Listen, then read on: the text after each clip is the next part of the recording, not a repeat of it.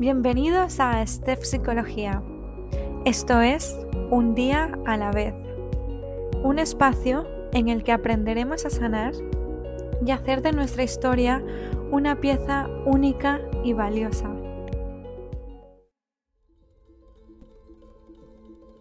Han pasado las navidades, ha empezado un nuevo año y tú estás de vuelta a la rutina.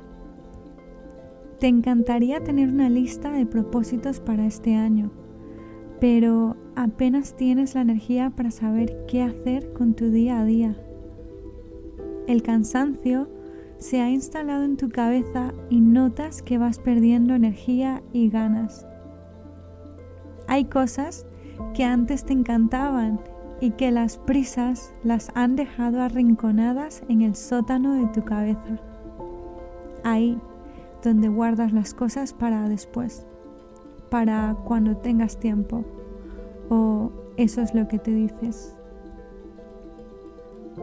Estoy segura de que tienes una historia detrás, llena de detalles, de retos y de encrucijadas que aún estás intentando resolver. Y aquí es donde quiero entrar hoy. El episodio de hoy Deseo que te llegue como el viento fresco en una tarde calurosa, que te deje mejor de lo que empezaste. Hablemos de propósito.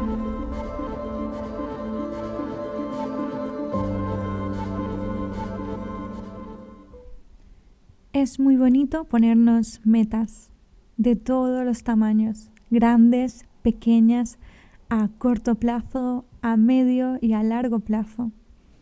Llenarnos de sueños, de objetivos que nos ayuden a alcanzarlos. Es algo que lo recomiendo bastante. Pero a lo largo de los años, tras experiencias personales y también estudiando, me di cuenta de la gran diferencia que había entre establecer metas y tener propósitos. Las metas son aquellos objetivos que nos marcamos en la vida para conseguir algo muy concreto.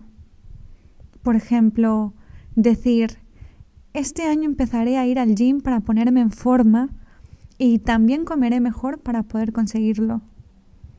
Otra meta muy común es, este año quiero ahorrar un poquito más para hacer un viaje, así que reduces tus gastos de aquí y allá y te haces un esquema mental de cómo conseguirlo. Otros podréis tener metas como ahorrar para compraros vuestra primera casa. Así que tal vez lo que tengáis que sacrificar sean las vacaciones soñadas y ser más modestos eligiendo destinos mucho más económicos. No hay nada más satisfactorio que cumplir una meta ese momento en el que lo consigues es un chute de adrenalina que te hace sentir invencible hasta que el efecto se pasa y te genera un vacío difícil de explicar. Ya lo cumpliste. ¿Y ahora qué?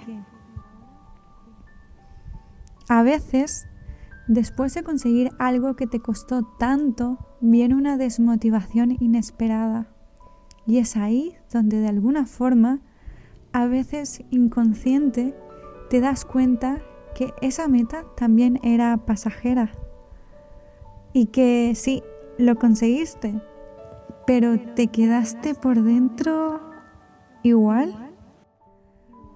Hay algo decepcionante detrás de conseguir grandes metas y creo, me atrevo hoy a decirte que el gran error detrás es confundir el sueño de conseguir metas con conseguir un propósito. Decía una queridísima profesora que nos enseñaba en la carrera en Londres que la mayor diferencia entre una meta y un propósito es que este último no se puede conseguir. Nunca te vas a despertar diciendo, lo conseguí, soy el mejor padre del mundo. O en mi caso, lo conseguí, ya está hecho, soy la mejor psicóloga del mundo. ¿Y cuánta razón hay en ello? Un propósito es más grande que cualquier sueño. Por eso mismo, puede contenerlos y abarcarlos. Por ejemplo, cuando sueñas con ser profesora, te gradúas y lo eres. Y ya está. Pero cuando a tu sueño le añades propósito, vaya si hay una diferencia. El propósito eleva los sueños. Si esta misma profesora le mueve el propósito de marcar la vida de sus alumnos, y no solo a través de las clases que dé, sino a través de cómo las dé, si en su corazón hay una motivación mayor que la de dar clases y tener un trabajo estable, sino que ven sus alumnos futuro y es consciente de que sus acciones dejarán un pequeño o gran impacto en sus historias de vida, ella no será una simple profesora. Fíjate que cuando tienes un propósito marcado, tus planes pueden cambiar según el curso y los desvíos que te presente la vida. Las rutas pueden ser mucho más largas, enrevesadas y tener sus pausas, pero el propósito se mantiene. Ser madre es un sueño, pero ser la mejor madre es algo de lo que nunca te vas a graduar y te llevará toda una vida intentarlo. Es lo que tiene el propósito.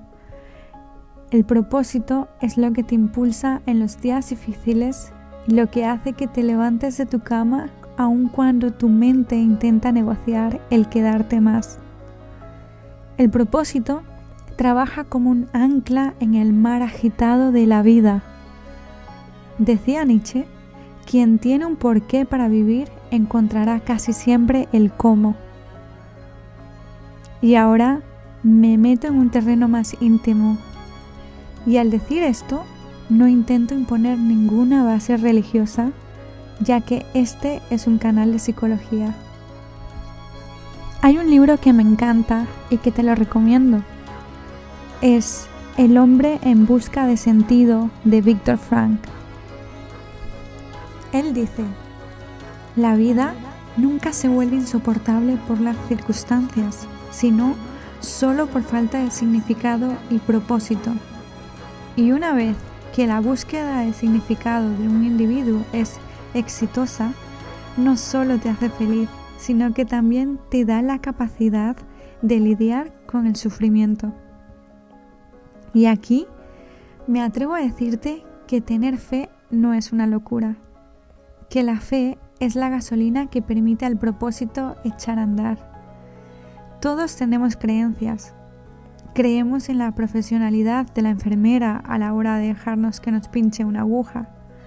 Creemos en las habilidades y capacidad de un piloto al subirnos a un avión. No te estoy diciendo en qué debes de creer, porque no me compete. Solo me atrevo a mencionarlo porque creo que como un todo complejo que somos los seres humanos, la fe, explorar esa parte no es algo loco ni reservado solo para unos pocos. Si el mundo está formado por las cosas que creemos, qué mejor que revisar en qué es lo que creemos y por qué. En definitiva, necesitas dosis de fe para echar a andar tu propósito. Fe en que puedes lograrlo y en que encontrarás las maneras.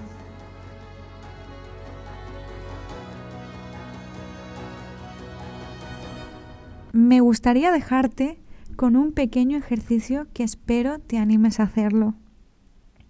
Y es para aquellas personas que hoy, al escuchar este podcast, sienten que no son capaces de soñar, de ilusionarse, de encontrar metas y menos propósito. Tal vez estés pensando, sí, apenas tengo la energía para aguantar la semana, si no sé ni qué comeré mañana. ¿Qué propósito puedo pensar ahora mismo? Solo regálame unos minutos más. Te quiero recordar que tú no eres solo este caos que sientes ahora mismo. Tienes talentos innatos. Hay cosas que se te dan increíbles y que no le estás poniendo asunto. No creas que son poca cosa. Ojalá todos seamos buenos en eso que a ti te sale tan natural.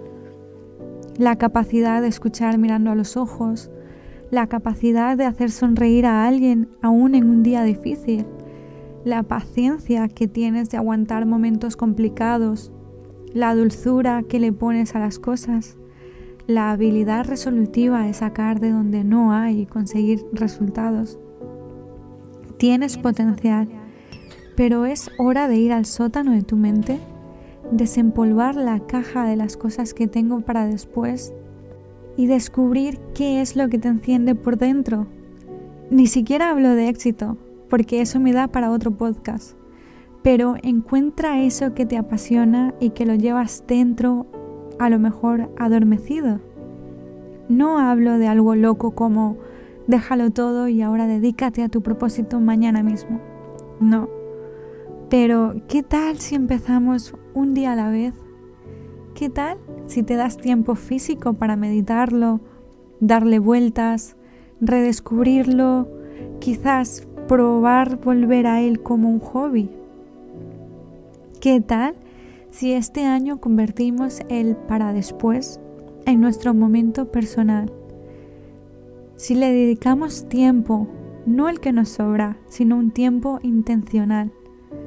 Si nos lo dedicamos, aunque sea una vez a la semana, un ratito, que sea solo nuestro, regálate ese tiempo. Al final, la diferencia entre caminar en tu propósito y no encontrarlo a veces es solo tiempo. Tiempo físico para llegar hasta ello, para encontrarlo, para recordarnos quiénes somos y qué es lo que llevamos por dentro. Recuerda que eres una persona valiosa y que estás aquí para que, aportando tu granito de arena en este mundo, impactes la vida de los que tienes alrededor tuya de esa manera que solo tú puedes hacerlo.